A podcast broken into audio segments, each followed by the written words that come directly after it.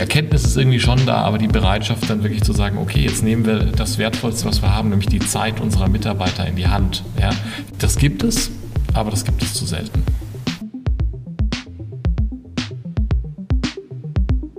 Im Hier und Morgen. Heute schon wissen, was in Zukunft wichtig wird. Ein Podcast über Trends, Treiber und Visionen. Von und mit Zukunftsforscher Kai Gondlach.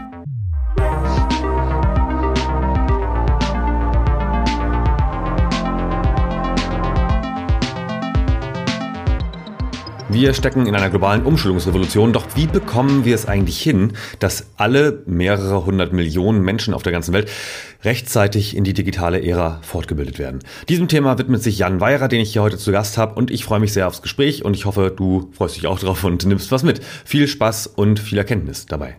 Und falls du den Podcast noch nicht abonniert hast, dann ändere das bitte sofort, denn dann verpasst du nie eine neue Ausgabe. Herzlich willkommen im Hier und Morgen. Mein heutiger Gast ist der Jan Weira und ich freue mich sehr, dass du hier bist, lieber Jan. Und äh, wir haben eine riesen Bandbreite an Themen, die wir eigentlich besprechen könnten. Wir haben uns zwei rausgesucht. Das eine ist dein Hauptprojekt derzeit, das andere ist ein globales Hauptprojekt, würde ich mal sagen. Nur ganz kurz zu dir, was ich so über dich herausfinden konnte. Du warst lange bei McKinsey tätig, hast eigentlich mal Physik studiert und ein MBA gemacht, den Business Innovation Master und äh, jetzt bist du unter anderem eben halt Gründer und Geschäftsführer von University for Industry. Aber sag doch noch mal mit deinen Worten, hallo, wer bist du, was machst du, was treibt dich um?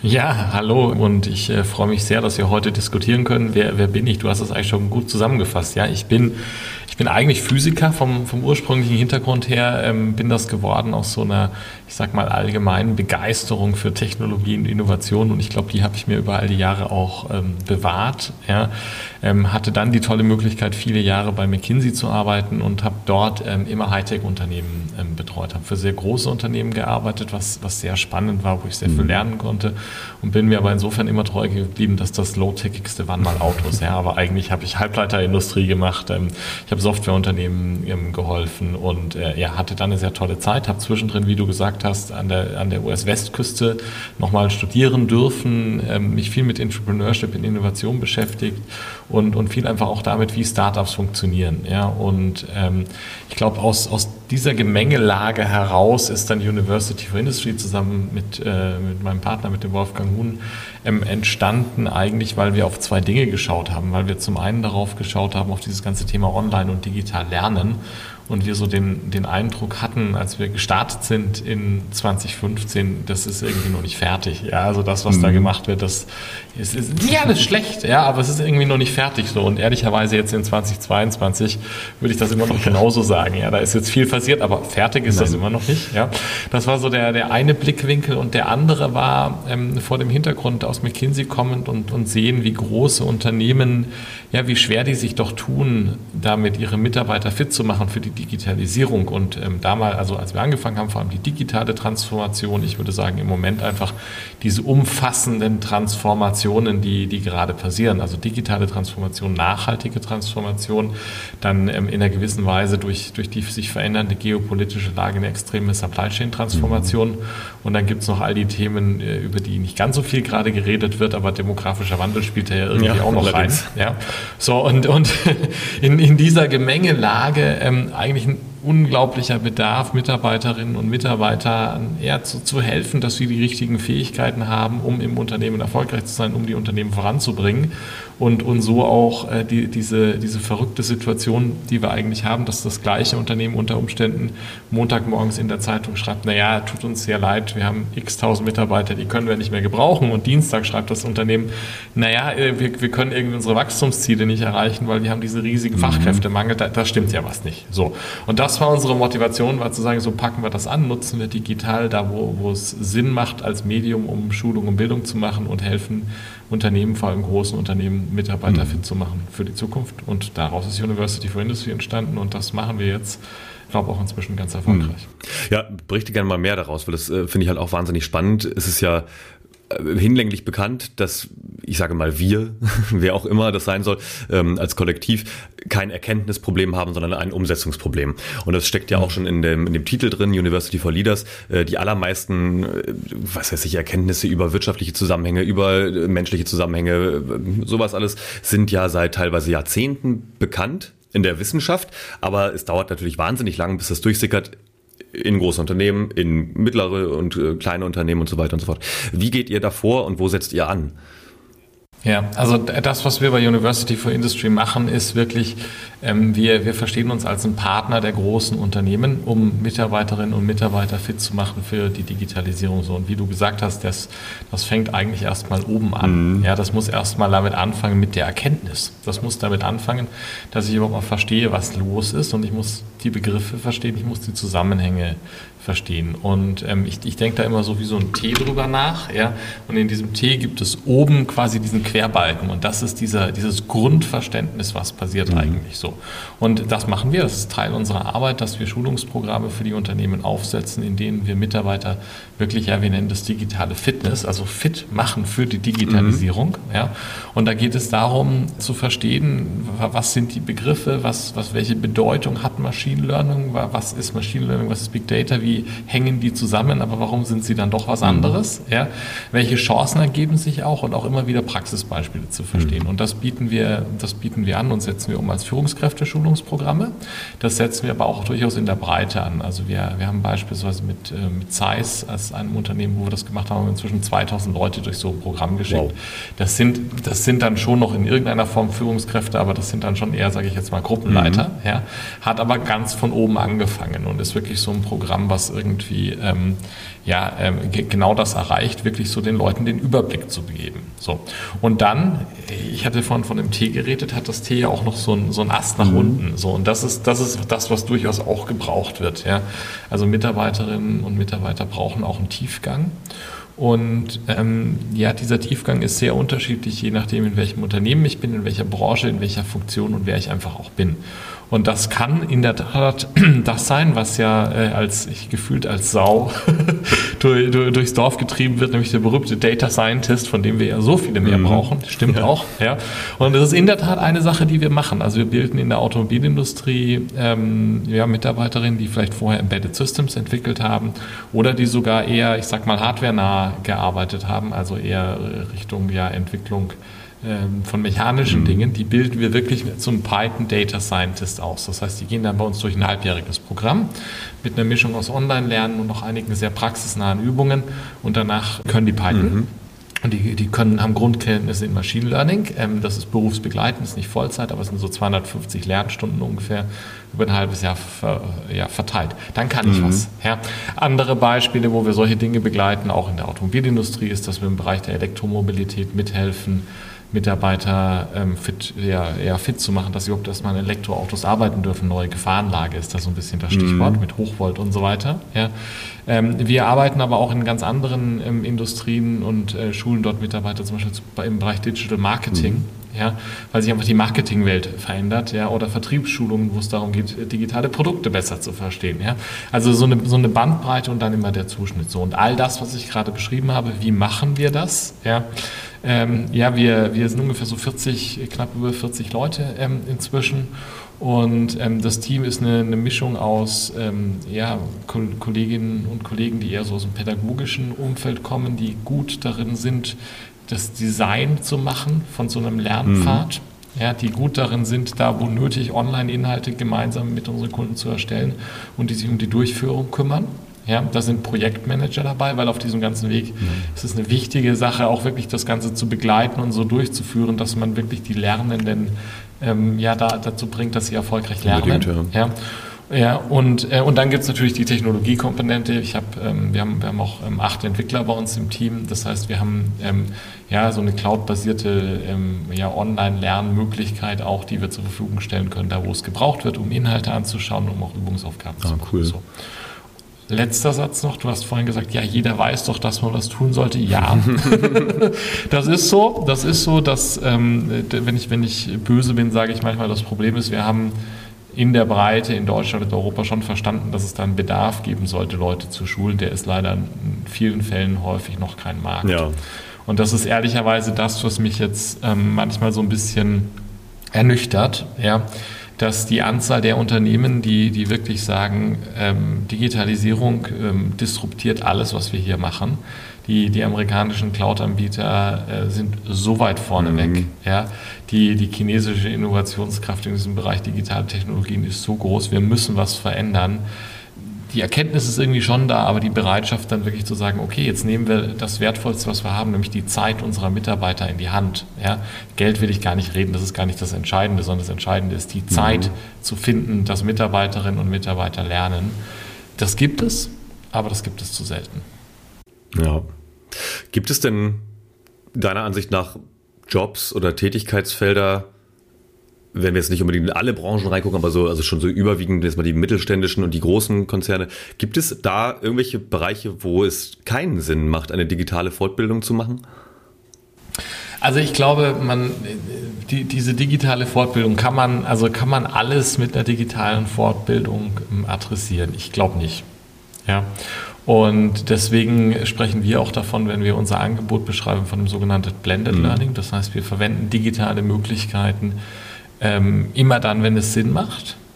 Und wir berücksichtigen aber das, was wir mit Menschen zu tun haben. Und wir berücksichtigen es auch äh, von den Tätigkeiten her, dass es halt auch Präsenz mhm. braucht. Und ähm, ich glaube, lass mich, lass mich zwei Beispiele machen. Ja?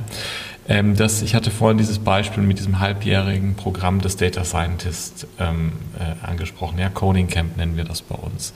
Das ist so ein klassisches Blended Learning in der Form, dass die ersten, ich glaube, sieben oder acht Wochen die ähm, Teilnehmerinnen einfach online mhm. lernen. Das heißt, ähm, die bekommen Videotutorials und dann coden die und haben so Lab-Environments, wo sie online coden und rausfinden, habe ich es richtig gemacht mhm. oder nicht. Aber da es Menschen sind und da Menschen auch nochmal so ein, so ein One-on-One-Austausch auch nochmal sehr profitieren können, haben wir zusätzlich jede Woche freitags ein, ein besonderes Angebot. Und zwar einen sogenannten Coach Market. Und dort kann ich mir als Teilnehmer, mhm. wenn ich mhm. das möchte, eine halbe Stunde oder eine Stunde mit einem Coach buchen und kann meine Fragen zu diesem Coach bringen. Das heißt, das, was ich vorher gelernt habe, vielleicht habe ich irgendwie immer noch nicht verstanden, wie diese blöde if-Funktion funktioniert. Mhm. Ja?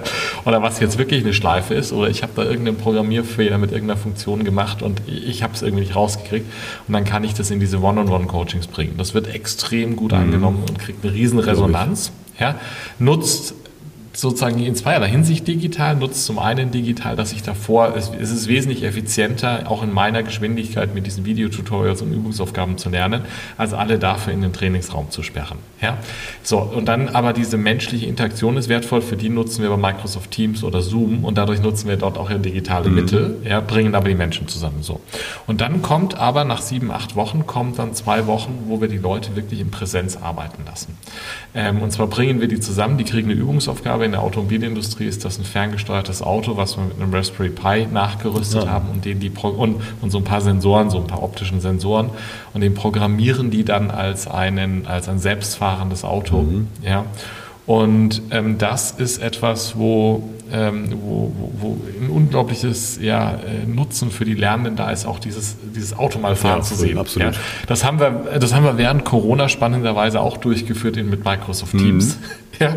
Und ähm, die, die, haben halt, die haben halt zwei Wochen per Teams gearbeitet, ist aber natürlich nicht das gleiche wie jetzt die Chance, wieder zusammen im Raum zu sein, durch wirklich so einen Sprint zu gehen, die Leute kennenzulernen, mit dem Trainer zu arbeiten. Danach geht's wieder online, dann gibt's wieder zwei Wochen Sprint. Also das ist ein Beispiel, wie das mhm. funktionieren kann. Ja. Wir machen auch Sachen, die sind extrem nah dran an, an der Produktion. Ja? Und dort gibt es natürlich Tätigkeiten, die kann ich einfach nur machen. Also wenn ich mechanisch feile ja? oder wenn ich Stromkabel in, irgendwo setzen muss in der Maschine mhm. und Stromanschlüsse machen muss, das muss ich ja auch mal physisch Absolut, machen. Ja. Es gibt aber dort, es gibt immer Aspekte, die ich auch digitalisieren kann.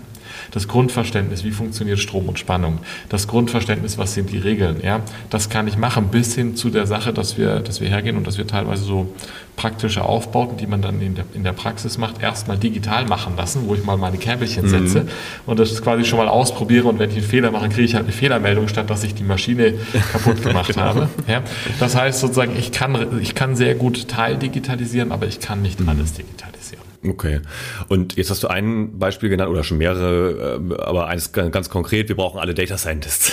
Das ist ja, mhm. äh, wo du vorhin meintest, äh, Sau durchs Dorf, Dorf getrieben, ähm, ist ja jetzt auch, ich sag mal nicht ganz neu die Erkenntnis, so auf dem ganzen Arbeitsmarkt ja. und es ergibt ja auch durchaus Sinn, gerade für größere Unternehmen oder für sehr datengetriebene, jetzt schon sehr datengetriebene Unternehmen, Menschen da sitzen zu haben, die Daten auswerten und mit irgendwelchen klügeren Algorithmen sozusagen arbeiten, um dann irgendeinem Entscheidergremium zu sagen, äh, das sollten wir tun, das sollten wir ändern, das sollten wir lassen. Und äh, gibt es da noch andere Jobbilder, wo du sagen würdest, das ist etwas, was, was es jetzt vor 10, 15 Jahren vielleicht noch gar nicht gab oder zumindest nicht in der Intensität oder in der Anzahl, die wir brauchten. Ähm, vielleicht so drei, vier, fünf Jobbilder, keine Ahnung. Äh, weil ich kann mir auch mhm. vorstellen, dass hier welche mhm. zuhören, die sich gerade vielleicht äh, umschauen nach anderen Jobs oder die jetzt ja. noch in der, im Studium ja. sind oder so. Was kommt da ja. auf uns zu? Ja, also ich glaube, lass uns mit dem Thema Daten anfangen. Das ist nämlich wesentlich vielseitiger als der, ja, also, oder ich glaube, da gibt es schon mal eine Fehlwahrnehmung. Ich glaube, wenn viele an diese datengetriebenen ähm, Berufsbilder denken, dann denken sie an den absoluten Crack, ja, der, der irgendwie an der, der, an der TU München studiert hat und dann am MIT war und, und danach irgendwie an dem Max-Planck-Institut und der irgendwie den neuesten und heißesten Machine Learning-Algorithmus äh, entwickelt. Von denen braucht es ganz, ganz mhm. wenige. Ja. Was es dort aber braucht, ist, ähm, es braucht in der Tat die, die eher klassischen, sage ich mal, Data Scientist, Data Analyst ähm, Profilbilder, die diese Algorithmen nutzen können, die verstehen, wie bereite ich Daten auf, die, die dann auch coden können. Ja, und auch da entstehen immer mehr auch so Low-Coding-Applikationen, wo man dann nicht mehr so super hardcore mhm. coden muss. Aber die braucht es. Ja je mehr man da vom Scientist zum Analyst geht, umso mehr geht es darum, mit Daten zu arbeiten und, und natürlich Daten zu bearbeiten, aber weniger zu programmieren. Mhm. Also da gibt es, ich glaube, da gibt es in diesem Datenbereich etliches. Mhm. Ja. Ähm, und, und es gibt dort auch, glaube ich, spannende neue Berufsfelder so an der Schnittmenge vom Geschäft zu den Daten. Mhm. Ja, also die, ähm, die, die dann Domainwissen mitbringen, die verstehen, wie funktioniert denn meine Brauereiindustrie, wie funktioniert denn, wie funktioniert denn der Handel mit, äh, mit, mit, Kleidung, mhm. was auch immer, und das Domainwissen dann mit diesen Daten kombinieren. Das ist, das ist, glaube ich, das eine Feld. Ich glaube, ein zweites Feld, wo sehr, sehr viel Momentum natürlich drin ist im Moment und wo es einfach einen eklatanten Mangel im deutschen und europäischen Raum an Fachkräften gibt, ist der Bereich Security. Mhm. Da geht es um die klassische Informationssicherheit in der IT, da geht es um diese Office-IT, es geht aber auch um die Fabrik-IT und dort fehlen einfach extreme Fachkräfte, dann wiederum in verschiedensten Spezialisierungen, ja, von demjenigen, der einen Überblick hat, über jemanden, der in der Lage ist, eine Risikoanalyse zu machen, ja, bis hin dann wieder auch dort zu eher, sag ich mal, hackernahen Gruppen, die Penetrationstests und so weiter mhm. machen, aber dort auch wieder sehr, sehr viele Spielarten. Das ist für mich so ein zweites Feld, wo ein riesiger Mangel ist. Ja. Ähm, ein drittes Feld, wo es, wo es glaube ich, auch ähm, einen extremen Bedarf gibt, ist das ganze Thema ähm, User Experience mhm. Design. Also die Frage, äh, wie gestalte ich denn eine User Experience auf einem Produkt, sodass das mit, dass das mit diesen ganzen digitalen Anforderungen mhm. passt. Ja, ähm, wie, und das ist ja ganz spannend, weil bei User Experience denken wir alle irgendwie an unsere Telefone genau. oder so. ja, aber, aber User Experience gibt es halt auch bei einer Maschine. Mhm. Ja, und man kann dann drüber nachdenken, wenn wir in diese klassische Produktionswelt gehen, kann man drüber nachdenken, naja, wie gestalte ich die User Experience so an der Maschine, dass ich zum einen dem Nutzer das Leben leichter mhm. mache, ja, und dass ich zum anderen aber ohne irgendwie da jetzt Hürden einzubauen, vielleicht Daten erfasse, die in Zukunft sehr, sehr wertvoll mhm. sind. Ja. Und das hat was mit Design von, von Benutzeroberflächen zu tun, das hat was mit dem Design von Arbeitsabläufen zu tun. Also das ist, glaube ich, auch ein sehr, sehr spannendes und ich glaube auch teilweise noch unterbelichtetes mhm. Feld. Ja.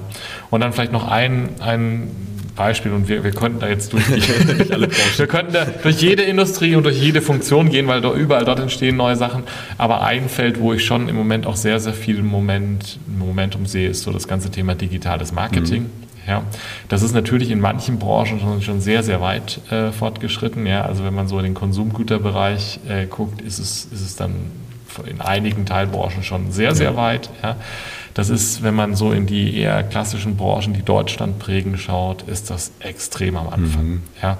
Und dort gibt es einen massiven Mangel an Leuten, die einfach die Basics verstanden haben, die dort auch wieder, die erstmal ein Konzept machen können, die erstmal den Überblick haben über die Experten, die in der Lage sind, äh, eine Webseite so zu machen, dass es SEO ähm, ähm, optimiert mhm. ist, ja, und dann wirklich hin bis zu Social Media, äh, die ganze Bandbreite einfach auch, an, auch mal ich merke das immer wieder dann auch äh, im Mittelstand, ja, mal auseinanderhalten zu können, was ist denn eigentlich so, äh, ist Social Media für mich relevant? Ja, bestimmt. Mhm. Ja, aber was ist denn jetzt der richtige Kanal für mich, wenn ich äh, Teile in die Automatisierungsindustrie mache? Und äh, hat Facebook für mich eine Relevanz und, Relevanz und Instagram? Hm, ja, wahrscheinlich, aber vielleicht fürs Employer Branding und nicht zum Verkauf deiner ja, Produkte. Genau. Und kann und kann LinkedIn ein Verkaufskanal werden? Ja, kann es. ja, also das ist das ist ein weiteres Themenfeld so. Und jetzt könnten wir glaube ich noch eine Stunde so weiter machen, aber aber ich, ich glaube, vielleicht gibt es ja dir und den Hörerinnen und Hörern auch so ein bisschen ein Gefühl sozusagen von der Vielseitigkeit, die wir da einfach. Unbedingt. Und also ich meine, für weitere Anwendungsfälle kann man ja auch in deinen Podcast reinhören, ne? Digital for Leaders.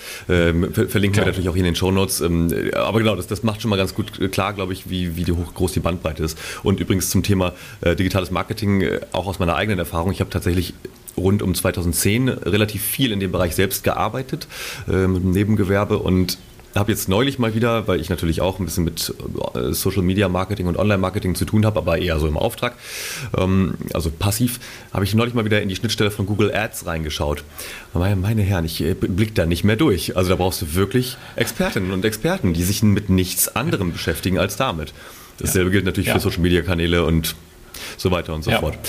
Aber äh, vielleicht ja. mal ganz kurz nochmal äh, nachgehakt. Ähm, du hast unter anderem an der, an der US-Westküste nochmal studiert, also quasi nochmal nachträglich. Äh, ich finde das immer relativ schwierig und eine große Fragestellung, gerade für die deutsche Wirtschaft. Was können wir denn lernen aus dem Silicon Valley? Mhm. Ähm, weil es, ich glaube, es wird viel übertrieben und auch viel zum Marketing aufgebläht und so. Auf der anderen Seite funktionieren ja auch viele Dinge. Aber kannst du es mal auch runterbrechen? Was können wir von denen lernen? Ja, das ist eine total spannende Frage. Also ähm, die, die, Frage habe ich mir natürlich auch schon gestellt, ja, was das irgendwie wert? Also mal vom, vom Lebensgefühl, zwei Jahre an der Westküste gelebt zu haben, ähm, war es das wert? Ja, es war es wert, weil ähm, ich habe dort gemerkt, ich habe dort, ähm, ich war in Berkeley mhm. und das heißt so gegenüber von San Francisco, sehr nah am Silicon Valley und ähm, ich habe dort in der Uni Konzepte gelernt, ähm, die 2009 in Deutschland eigentlich noch unbekannt waren. Design Thinking, Agilität und solche ja. Fragen, die dann äh, ja so gefühlt 2017, 18 so in Deutschland irgendwie mhm. ankamen, wo ich dann so rückblickend so dachte, so ja, okay, das war halt einfach mal acht bis zehn Jahre seiner Zeit voraus, was damals ja schon in den Unis ankam. Mhm. Und das heißt dann ehrlicherweise, das war in, der, in den Unternehmen sogar noch einen Ticken früher da ja. gewesen. Ja, ja was, was, was passiert?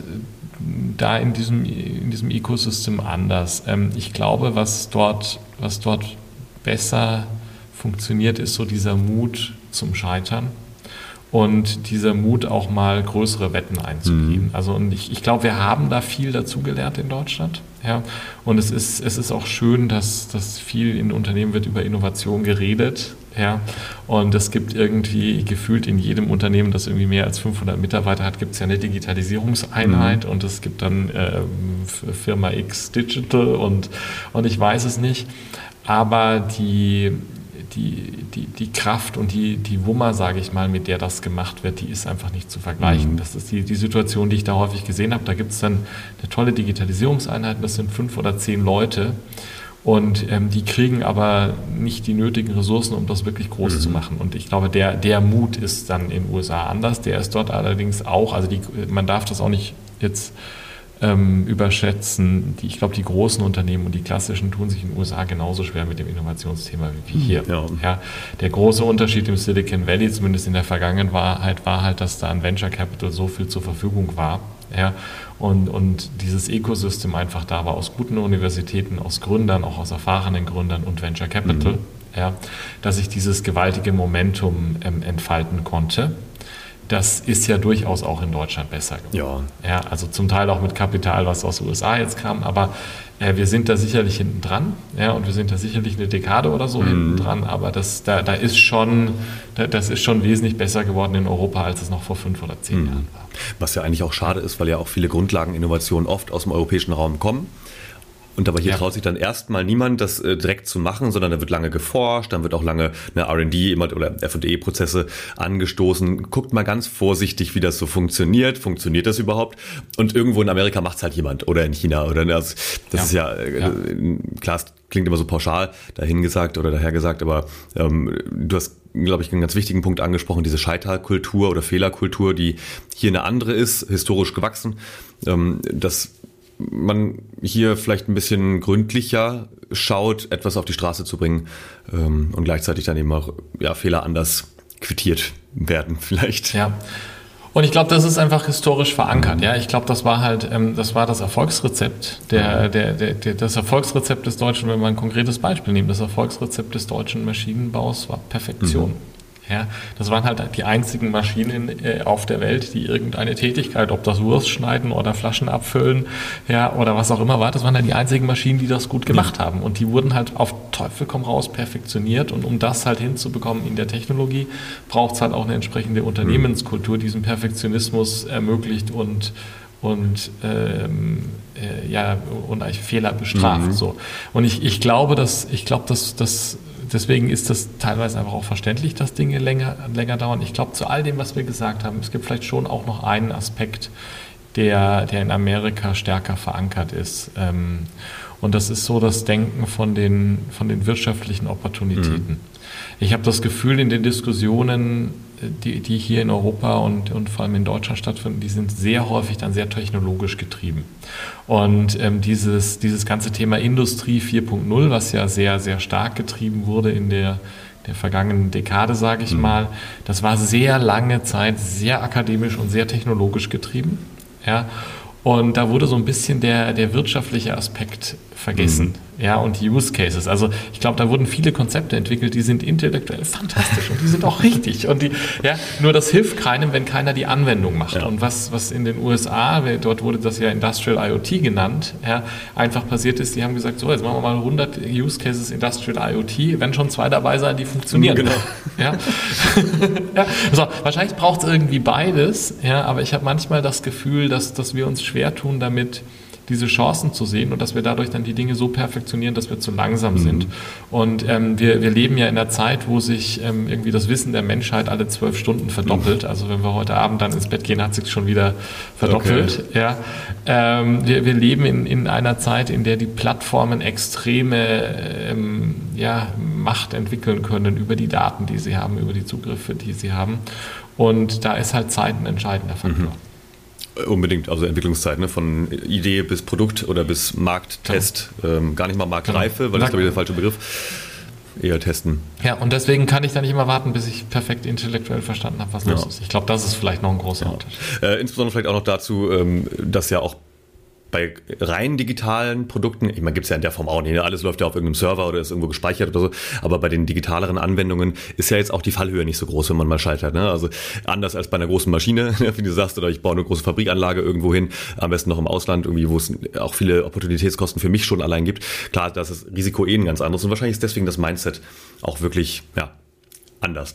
Genau, nur, nur, wir müssen halt aufpassen, also das ist genau richtig, nur wir müssen halt aufpassen, dass wir nicht irgendwann nur noch Werkbank ja. sind. Ja, weil die Wertschöpfung wird Richtung Daten gehen in ganz vielen Bereichen und dann ist halt die Frage, wer hat denn den Daumen auf diesen Daten? Ja. Ja, und, und äh, auch, ich glaube, es gibt, ja, es gibt vielleicht noch einen Aspekt, der noch diskussionswürdig mhm. ist. Sorry, dass ich hier nochmal abschreibe, aber ich glaube, der ist schon auch noch wichtig. Ich glaube, es gibt auch, und das gab es im Silicon Valley in der Tat schon, schon seit den Zeiten, als im Silicon Valley wirklich noch mit Silicon, also mit Halbleiterchips gearbeitet wurde, es gibt dort eine stärkere Offenheit für Ecosystem. Mhm. Also es gibt ähm, äh, sehr, sehr stark dieses äh, Co-Opetition ist da auch so, mhm. so, ein Stichwort, ja, dieses zu sagen, so nee, ich arbeite mit allen zusammen und wenn der Kuchen nur groß genug ist und jeder sich geschickt äh, genug anstellt, dann, äh, dann, dann, kann man da zusammenarbeiten. Und das, das ist was, da habe ich auch das Gefühl, da tut sich Deutschland schwer, ja, mit, mit so Partnerschaften. Da gibt es immer noch sehr stark so diese Denke, das ist not invented here, mhm. ja, oder das zu sagen, so nee, ihr könntet ja Konkurrenz zu uns werden, ja, das, das ist aber egal, wenn, wenn uns jemand anderes den Kuchen komplett weg isst, dann ist kein Kuchen ja, mehr genau. da. Ja? Und, und dieses Offene und zu schauen, mit wem kann ich kooperieren, wer kann wo welche Fähigkeiten anbringen, mit welchen Partnern kann ich da, da arbeiten. Ähm, das ist, glaube ich, auch eine Denke, die, die, wo wir uns was abschauen können, indem wie das in den USA gemacht wird. Ja, äh, du, das, das ist ein wahnsinnig guter Punkt, auf den ich sowieso hinleiten wollte, hervorragend. Äh, ja. Weil die nächste große Frage ist ja, muss man sich da nicht als Unternehmen auch das wird jetzt eine Suggestivfrage, komplett anders organisieren, äh, beispielsweise eher in netzwerkartigen Strukturen statt in sehr geschlossenen Kreisläufen? Ja. okay, nächste Frage. Nein, also, also ich glaube ja, ähm, äh, ich glaube, das ist aber äh, das ist ein bisschen so eine, äh, es kommt drauf an, Frage. Ja, weil die, die Herausforderung ist ja wieder, ich muss, ich muss aufpassen, dass ich auch die Realität der Mitarbeiterinnen und Mitarbeiter auf dieser, in dieser Transformation mitnehme. Mhm. Und wenn man, wenn man da zu radikal vorgeht, da gibt es auch Beispiele in der deutschen Industrie, wo Entwicklungsabteilungen sehr radikal gesagt haben, nein, neue Welt und es gibt jetzt keine Hierarchien okay. mehr. Und wir stellen jetzt von heute auf morgen alles in agile äh, Sprint-Teams mit sechs Leuten mhm. um äh, war nicht die Lösung. Mhm. ja, weil das war deswegen nicht die Lösung, weil ja die Mitarbeiterinnen und Mitarbeiter gar nicht gewöhnt waren, mit dieser Freiheit umzugehen. Mhm. Und deswegen ähm, die Antwort kann nicht sein, dass jedes Unternehmen sich so aufstellt wie Google mhm. oder sich so aufstellt wie, wie Amazon mit, mit sieben Mann-Teams, die, die irgendwie global einen winzigen Teil des Ganzen managen. Das, äh, das kann für, für gewisse Teilbereiche kann das richtig sein, für andere kann das durchaus sein, dass, dass man noch eher klassisch arbeitet, aber ich glaube, man muss gucken, diese Schnittstellen, diese Netzwerke mhm. im Unternehmen und, und über das Unternehmen hinaus, die muss man fördern und über Zeit kommt man dann da, dahin. Aber ich glaube, es ist, ist überhaupt nichts Verwerfliches zu sagen, wir haben eine Unternehmenskultur, die ist noch hierarchischer. Mhm. Ja? Und es ist auch überhaupt nichts ähm, Verwerfliches daran zu sagen, so, nee, wir, wir, wir ticken an der Stelle langsamer beispielsweise und, und klassischer, das ist okay. Man muss sich aber halt gucken, wo welche Wertschöpfung ähm, ist. Und ich glaube, das Bewusstsein gehen, das ist, glaube ich, das Entscheidende hinsichtlich der Organisationsstruktur. Mhm. Ja, klar. Ein Kulturwandel dauert halt auch. Ne? Wenn, selbst wenn man es angehen will, dann kannst du es nicht in drei Tagen machen. Oder einfach nee, durch ein Dekret nee, des, nee. der Chefetage. Ja, ja. Ja. Man muss da auch noch, glaube ich, einen Punkt natürlich auch berücksichtigen ist, ich glaube ja, die, wir hatten vorhin so die, die ganzen Transformationen mal angesprochen. Der eine, die ich dann so am, am Rande noch erwähnt habe, ist ja auch durchaus der demografische Wandel. Mhm.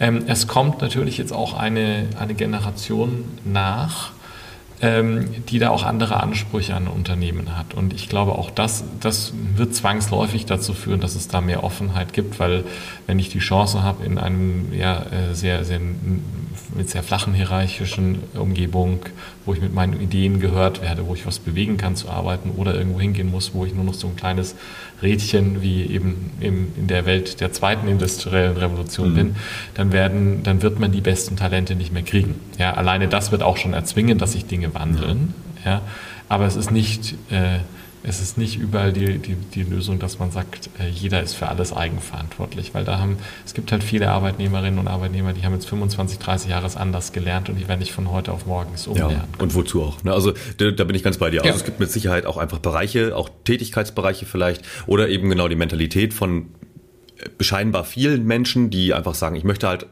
zur Arbeit gehen, um Geld zu verdienen für meine Miete und für mein Essen. Ja. Äh, und wenn ich, wenn ich ja. den Stift fallen lasse oder die Werkbank verlasse, dann ist für mich Feierabend und dann habe ich andere Dinge im Kopf. Ja. Und das ist auch völlig fein. Äh, genau, jetzt haben wir, glaube ich, ganz gut die wichtigen großen Dinge umrissen. Also klar, Digitalisierung ist das eine, die große Transformation als Herausforderung. Nachhaltigkeit haben wir es ein bisschen ausgeklammert. Das macht nichts, weil ich glaube, alle wissen, besonders die auch hier den Podcast öfter hören, äh, dass das sehr, sehr viele Themen sind. Dafür haben wir heute keine Zeit. Ähm, demografischer Wandel, wahnsinnig viele Herausforderungen und du bist an der Schnittstelle die Menschen darauf vorzubereiten. Den Begriff, den ich jetzt reinwerfen möchte, den hatte ich, glaube ich, hier auch schon mal irgendwann genannt, ist schon ein paar Monate her, Umschulungsrevolution. So mhm. nennt es ja das Weltwirtschaftsforum in Davos, aber nicht erst seit gestern, sondern ich glaube seit vier Jahren, 2018 glaube ich zum ersten Mal, dass wir eine globale Umschulungsrevolution brauchen. Und da werden immer solche astronomischen Zahlen genannt wie 100 Millionen von Arbeitnehmerinnen und Arbeitnehmern müssen umgeschult werden. Ob das jetzt ist zum Data Scientist oder äh, im Top-Management hin zu, ich muss verstehen, wie, wie die Digital-Marketing-Abteilung zwar keinen Profit einfährt, aber eigentlich unser unser Fundament teilweise bildet inzwischen. Äh, whatever. Äh, wie siehst du das, diese, diese Umschwungsrevolution und kann das überhaupt gelingen? Ja, also äh, die, die ist da. Das ist, ich meine, wenn ich nicht an die glauben würde, hätte ich ehrlicherweise University of Industry nicht ja. gegründet. Ja. Und ähm, ich glaube, wir stecken mitten in der. Ja, welche Zahlen da die, die, die richtigen sind, das sei mal dahingestellt. Also es gibt da diese, diese 100 Millionen Zahl, die du genannt hast. Ich habe jetzt irgendwie neu gelesen, 800 äh, Millionen weltweit bis 2030. Mhm. Es ist dann nochmal einer draufgesattelt. Ja. Es gibt, gab irgendwie vom Stifterverband diese schöne Zahl, dass irgendwie drei Millionen Menschen bis 2023 umgeschult werden müssen. Das werden wir nicht schaffen. Okay, nee. ja. ähm, das werden wir nicht schaffen, weil das geht zu langsam. Das ist auch ehrlicherweise das, was mich ähm, manchmal frustriert und wo ich, ich bin Vater von drei kleinen Kindern und wo ich mir manchmal dann auch Sorgen mache, so ja, war, das geht schon sehr langsam in Deutschland voran. Mhm. Ja, aber nein, also wir, wir, wir, die, die ist nicht eine Frage, ob die kommt, sondern wir sind da mittendrin, weil Tätigkeiten, die es früher gab, die wird es nicht mehr geben. Und ähm, das ist, da gibt es Bereiche, da ist das durch. Ja, also gewisse Verwaltungstätigkeiten. Mhm wo, wo früher, ähm, ich weiß noch, als ich Zivi war, da war halt eine meiner Tätigkeiten, gewisse Dokumente einfach zu erfassen. Ich war genau. am Zivi, ganz lustiger Job. Und ich habe halt einfach gewisse Dinge händisch eingetippt. Nee, das passiert halt, also erstens wahrscheinlich kommt das gar nicht mehr auf Papier mhm. und wenn es Papier kommt, wird es eingescannt und ist erfasst. Im besten Fall. Ja, ähm, ja ähm, äh, verschiedenste Tätigkeiten im, im Bereich der Verwaltung, aber auch in der Produktion, wo durch eine höhere Automatisierung diese, diese Tätigkeiten mit, ähm, ja, die sehr repetitiv mhm. sind, sind, ja, die sehr wiederholend sind, die werden weniger werden. Ja? Dann werden durch die, durch die äh, ja, nachhaltige Transformation, äh, es, es braucht halt einfach so gut wie keine Verbrennungsmotorentwickler. Mhm. Ja, sorry, ist so. Ja, und die, die Anzahl der Arbeitsschritte, die es braucht, um einen Elektromotor zusammenzubauen, zu, im Vergleich zu einem äh, 12-Zylinder-Diesel, das sind halt verdammt nochmal viel, viel, viel ja. weniger. Das heißt, da, da, fallen einfach jetzt auch Wertschöpfungsketten weg. Ja? Kohlekraftwerke werden auch nicht mehr so viele gebaut werden. genau. ja? So, und, so und, und das heißt sozusagen, da gibt es einfach ganz viele Tätigkeiten und Menschen, die, die, die, die heute Tätigkeiten verrichten, die so nicht mehr gebraucht werden. Und andersherum gibt es eben diese gewaltige Lücke an Fachkräften. Mhm. Da haben wir vorhin ja vier so Beispiele genannt. Ja? Und deswegen braucht es diese Reskilling, diese Umschulung, Revolution. So. Und ich glaube, das Entscheidende an der Stelle ist, wie, wie können wir das erreichen, wie können wir das angehen. Ich glaube, dieses, dieses Riesending können wir eigentlich nur angehen, indem alle Spieler ähm, zu, zusammenspielen. Mhm. So, und ähm, das, das, worauf wir uns bei University for Industry ja fokussieren, ist, dass wir sagen, die großen Unternehmen haben ähm, ja, wenn ich als Vater spreche, haben die eine, eine, verdammte, die haben eine Aufgabe, die haben eine Pflicht, ihre Mitarbeiter fit mhm. zu bekommen. Ja. Ich glaube, die haben aber auch ein unglaubliches Interesse, Mitarbeiter fit zu bekommen für diese Zukunftstätigkeiten. Und die müssten eine viel größere Anzahl, als sie es heute tun, an Mitarbeitern erstmal im Sinne meines Ps mhm. wieder ein Grundverständnis verschaffen und dann für ihre Tätigkeiten wirklich umschulen. Ja. Das ist sozusagen das eine. Dann gibt es eine, eine zweite Dimension, wo, glaube ich, der Staat mit auch ins Spiel kommen wird. Und das sehen wir auch. Da gibt es auch gewaltige Summen, die, die auch ähm, mit, mit viel auch ähm, positiven Wirken, finde ich, der Gewerkschaften ähm, jetzt, jetzt investiert werden dass auch durchaus mit staatlicher ähm, Hilfe Menschen umgeschult werden. Mhm. Ja, also das gibt es auch. Ja. Ähm, äh, hier wird auch, ich glaube, hier werden wir auch in den nächsten fünf Jahren in Europa viel, viel mehr sehen, ja, also mit staatlichen Umschulungen. Ja. Und dann gibt es dann gibt's noch eine dritte Dimension, die wir, glaube ich, nicht ganz außen vor lassen können. Ist, ich glaube, es gibt auch was zu tun ähm, im universitären und schulischen mhm. Bereich, mhm. dass, ähm, dass die Absolventen, die da rauskommen, wirklich fit ja. sind und dass nicht eigentlich das Berufsleben damit mal anfangen muss, dass ich erstmal umgeschult werden ja, genau. muss. Und das ist leider heute der Fall. Ja, also das, das, ist, das ist auch was, was wir teilweise machen, wo wir Unternehmen helfen, Bachelor-Absolventen, Master-Absolventen raus, die rauskommen, die vielleicht ein MINT-Fach sogar mhm. studiert haben und die aber nicht das richtige Profil haben und die, die Bewerber mit dem richtigen Profil gibt es nicht und die dann erstmal ein halbes Jahr oder ein Jahr ausgebildet mhm. werden, damit sie dann arbeitsfähig werden. Ja, und das heißt also, es ist eigentlich ein, ist eigentlich ein Jammer, ja, dass aus den Universitäten äh, ja auch Mitarbeiterinnen rauskommen, die erstmal auch umgeschult werden mhm. müssen. Das heißt, selbst da gibt es eigentlich was zu tun. Absolut. Ja, das das ist echt ein Trauerspiel, aber auch da wieder natürlich äh, Finanzierungsengpässe. Ich bin ab und zu mal als, als Guest Lecturer an der TU Berlin. Wenn mhm. du da dich in den Räumen aufhältst, dann, also dann ist es eigentlich wie eine Zeitreise. Also für einen Zukunftsforscher ganz interessant, aber nur in die falsche Richtung.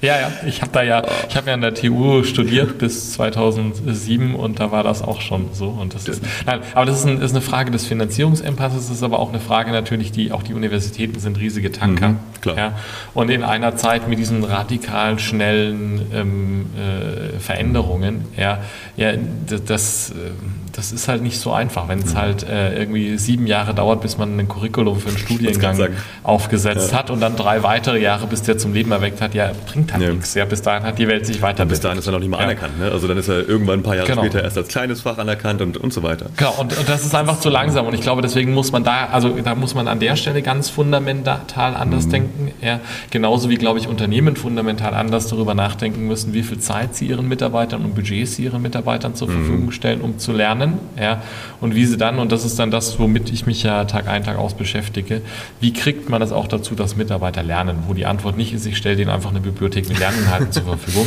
weil das Problem ist, die haben ja die letzten 20 Jahre nicht ja. gelernt, sondern wir müssen die an die Hand nehmen, wir müssen die durch Programme schicken. Wir, wir, das, ist, das ist echt harte Arbeit, ja, ja begeistern, ja, das ist sie erstmal dazu zu bringen, überhaupt was zu mhm. tun und dann es dazu bringen, dass es einen Effekt hat, dass sie da gerne mitmachen, ja, ja, ja das, äh, das ist nicht einfach, aber das muss passieren, sonst haben wir ein ein ganz anderes Problem. Und es wird auch passieren. Also es ist nicht so, dass da kein Momentum ja, ist.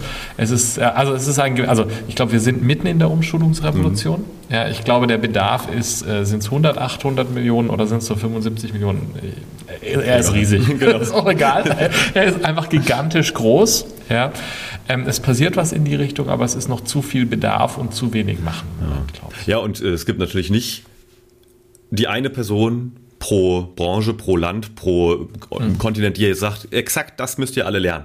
Das ist natürlich auch so ein Herausfinden im Prozess und ja, damit tun wir uns, wie wir ja schon gesagt haben, ein bisschen schwer, also gerade auch in Zentraleuropa, das gilt ja nicht nur für Deutschland, aber es ist natürlich einfach, ja, schwer. Und ja, ja. Ähm, eine ganz, ganz wichtige Frage, die mich natürlich umtreibt, ist, äh, wenn wir uns mal vorstellen, wir könnten uns jetzt jemanden aussuchen, eine Person oder ein Gremium, wo wir jetzt für eine Woche eintauchen würden, die die Zukunft der Umschwungsrevolutionen in den besprochenen Themen in der Hand hat. Du darfst auswählen, wer das sein sollte und was wir denen sagen würden. Was, was würden wir denn fordern? Hm. was würden wir fordern? Was, was, was würden wir machen? Also wenn wir eine Person nehmen, also ich meine, wenn, wenn wir über Umschwungsrevolution reden, müsste man wahrscheinlich in Deutschland ähm, eigentlich ähm, die, die Bildungs- Ministerin nehmen. Mhm. Ähm, ich glaube, aufgrund der föderalen Struktur müssten wir eigentlich 17 ja. nehmen, weil wir müssten ja die Länder auch leider mitnehmen. Das ist schon mal eine Komplexität. Ja, was, äh, was würde ich tun? Ich glaube, ich würde die fünf Tage gerne so nutzen, diesen, diesen wir nehmen mal wirklich das 17er Gremium, mhm. weil ich glaube, das braucht es in Deutschland. Ja. Ähm, ich glaube, wir würden dem 17, ich würde das 17er, 17er Gremium nehmen und ich würde ihnen am ersten Tag mal klar machen, was da gerade auf uns zukommt. Das sollten die alles mhm. wissen. Ich befürchte aber die Dramatik, mit der Dinge passieren, die sind denen nicht klar, weil sie davon dann zu weit weg sind. Und ich würde da Ihnen sowohl sagen, die große Dramatik aufzeigen. Ein Beispiel, das ich in solchen Diskussionen gerne verwende, ist auch die, die Investments ähm, der, der großen fünf äh, Cloud-Player, mhm die, die das gesamte deutsche Forschungsbudget aller Unternehmen in Deutschland in einem halben Jahr übersteigen. Ja, solche Zahlen. Ja. ja. Das ist das Große und dann würde ich aber ins Kleine reingehen. Dann würde ich ins Kleine gerne reingehen und würde Ihnen aufzeigen, so funktioniert das heute mit Digitalisierung oder mit Nachhaltigkeit in Deutschland. Und jetzt gucken wir mal, wie weit wir da sind in, in Afrika, in Asien, in den USA, mhm. ja, und um das greifbar zu machen. Also ich glaube, da so diese Fallbeispiele, die dir einfach so die Augen öffnen, was passiert, wäre mein Tag mhm. Ja, so. Und dann, dann hoffe ich, dass die verstanden haben, was hier an Transformationen auf uns mhm. zukommt. Und dann würde ich gerne Tag zwei und äh, drei dazu nutzen, um den Status quo der Bildung ähm, entlang des gesamten Lebenszyklus eines Menschen, mhm. ja, ähm, äh, einfach mal mit ihnen gemeinsam auszuarbeiten. Ja. ja. angefangen wirklich von den Kitas und Kindergärten über die Schulen ähm, äh, bis Richtung dann ja Unis und dann eben auch die berufliche Weiterbildung, mhm. ja, dieses ganze Thema lebenslanges Lernen, während ich im Beruf stehe, aber auch vielleicht, wenn ich zwischenberufen mhm. bin und einfach schauen, was ist denn da alles da, was wir behalten wollen und ich glaube, da ist durchaus etliches da, was wir behalten wollen, ja, aber auch sagen, so, so anzufangen, so ein bisschen zu sagen, so, wo, wo ist das einfach auch nicht mehr zeitgemäß? Mhm. Angefangen von dem, wie Curricula in den Schulen aufgebaut sind, von den Zeiten, ja, die es braucht, um einen neuen Studiengang zu designen, der, der wahrscheinlich runter muss von zehn Jahren, bis er live ist, auf zehn Wochen. Ja, genau. Ja, ja so, das, das wären sozusagen die, die beiden mittleren Tage. So, und dann, und dann, ich glaube, das alles Entscheidende an den letzten beiden Tagen ist, dass wir dann nicht große Konzepte machen, sondern dass wir dann sagen, so, und jetzt definieren wir, was haben wir gesagt? Wir haben 17, also jetzt, jetzt machen wir 17 Aktionen, die wir definieren, die wir in den nächsten vier Wochen umsetzen ja. und, und damit schieben wir das Ganze an. Und die würde ich dann, in, da würde ich dann in den letzten beiden Tagen mich gerne mit denen wirklich hinsetzen und sagen, was sind sozusagen so diese, diese Dinge, die wir jetzt wirklich wirklich angehen, damit wir ein Stück Richtung so einer, ja, vielleicht dann auch utopischen Welt mhm. des, des lebenslangen Lernens und ähm, einer, einer Kultur des lebenslangen Lernens und einer erfolgreichen Re Reskilling-Revolution in Deutschland gehen. Ja? Und äh, ja, ich würde mich da am Schluss dann hinsetzen und gerne eine Excel-Tabelle haben, wo für jeden der 17 die Aufgaben für die nächsten vier Wochen stehen und dann würde ich die nach vier Wochen oder während der vier Wochen einmal die Woche ein Check-in machen und sagen, was hast du jetzt davon mhm. Oh, großartig. Das, das klingt sehr konkret. Ich glaube, das sollte man mal vielleicht mal aufschreiben. Das sollten wir mal machen, oder? ich, ich, biete mich an äh, für den äh, Einstiegsvortrag auch. Ja. Zukunft aufmachen. Ja, genau. Geil. Das wäre genau. fantastisch, weil wenn das nämlich wirklich gelingt, dann sind ja viele der Ängste, die wir jetzt gerade vor Zukünften haben, vielleicht auch gar nicht so berechtigt. Also ich meine, es ist gut, dass wir die haben zum Teil, ne, weil das ja auch immer so eine mhm. gewisse Ausstrahlung ja, hat, so als Warnprognose verstanden. Ähm, aber ja. es ist nicht unrealistisch, dass das äh, schief geht. Ähm, aber wenn wir bestimmte Dinge anschieben, dann wird es vielleicht doch ganz gut. Insofern, was der letzte Gedanke, den du unseren Zuhörerinnen und Zuhörern mitgeben möchtest, wenn die jetzt auch vielleicht sowohl im Management als auch als Angestellte oder in der öffentlichen Verwaltung sitzen und denken, hier muss sich was ändern. Was, was ist ja. der Gedanke, der, der Nummer eins Gedanke, der jetzt zum Schluss kommt? Also ich glaube, wir sollten keine Angst, wir sollten keine Angst vor der Zukunft haben. Wir sollten ähm, der, die Veränderung, die da kommt, wahrnehmen. Wir sollten akzeptieren, dass vieles anders wird. Wir sollten sehen, dass da riesige Chancen sind und dass vielleicht auch vieles Liebgewonnene halt da nicht mehr da ist. Und ähm, ich glaube, ähm, ja, die, Sie, liebe Hörerinnen und Hörer, Sie sollten gucken, dass Sie selber, wie können Sie selber lernen, wann haben Sie das letzte Mal was gelernt, wo sind die Chancen für kleines informelles Lernen und wo können Sie aber vielleicht auch groß was mhm. lernen. Mhm. Und, und eine Frage, die ich mir an der Stelle selber einmal im Monat, ich habe mir dann im Kalender einen Blog gestellt und frage mich, was habe ich denn diesen Monat gelernt? Also das ist vielleicht so als so ein kleiner greifbarer Trick. Ja. ja. Diese Frage, was habe ich gelernt? Und ich glaube, wenn, wenn Sie in der Management- und Führungsposition sind, ist, ist ganz entscheidend, dass Sie dieses Thema des, des Re- und Upskillings jetzt systematisch angehen und, und verkämpfen Sie sich nicht mit dem ganz großen Wurf, verkämpfen Sie sich nicht damit, das perfekte Lernmanagementsystem einzuführen oder die fünf Jahres Roadmap fürs Lernen zu machen. Kommen Sie ins Handeln und schaffen Sie Möglichkeiten für Ihre Mitarbeiter, im Kleinen und im Großen zu lernen. Und ich glaube, dann können wir durchaus positiv von der Basis, auf der wir jetzt in Europa hier stehen, eigentlich abspringen. Fantastisch. Dann machen wir das genauso. ich okay. bedanke mich ganz, ganz herzlich bei dir, lieber Jan. Wir haben ganz viel gelernt. Ich habe auch was ganz, ganz viel gelernt und ich äh, hoffe, dass wir jetzt da rausgehen und ganz viele Menschen angezündet haben, um eine Umschwungsrevolution auch in Deutschland erfolgreich meistern zu können. Vielen, vielen Dank dir. Danke dir für die Diskussion. Hat Freude gemacht. So, das war Jan Weirer. Ich hoffe, du hattest Spaß und hast äh, vor allem auch was mitgenommen. Denn wenn wir eins gelernt haben, dann, dass der Schuh drückt, also dass die Umstellungsrevolution uns alle betrifft. Und zwar egal welchen Alters, egal welcher Ausbildungsstufe. Und ja, ich glaube, äh, wir sollten alle noch ein bisschen offener sein, was das Thema lebenslanges Lernen betrifft. Toller Begriff. So, wie geht's hier weiter? Ja, das wissen wir alle noch nicht ganz genau. Das erste ist, es wird nächste oder übernächste oder naja, irgendwann demnächst Woche äh, eine Sonderepisode geben, wie jedes Jahr bisher im Hier und Morgen. Und zwar einen Rückblick von mir auf dieses Jahr 2022 und ein Ausblick, wie es denn nächstes Jahr wird und was ich mir so wünsche von der Zukunft, von der sehr nahen Zukunft äh, aus meiner Perspektive. Äh, eventuell gibt es zwischendurch noch eine Überraschungsepisode. Das entscheidet sich in den nächsten Stunden, deswegen kann ich dir dazu noch nichts sagen. Also bleib gespannt, schalt auch gern wieder ein, wenn es hier heißt im Hier und Morgen und ich freue mich auf dich. Bleib gesund und munter und mach's dir möglichst besinnlich und möglichst wenig stressig in dieser Zeit. Ciao! Das war Im Hier und Morgen von und mit Kai Gondlach. Du willst mehr über die Zukunft wissen? Dann folge unserem Podcast und besuche uns auf Instagram, Facebook, Twitter oder LinkedIn. Bis bald im Hier und Morgen.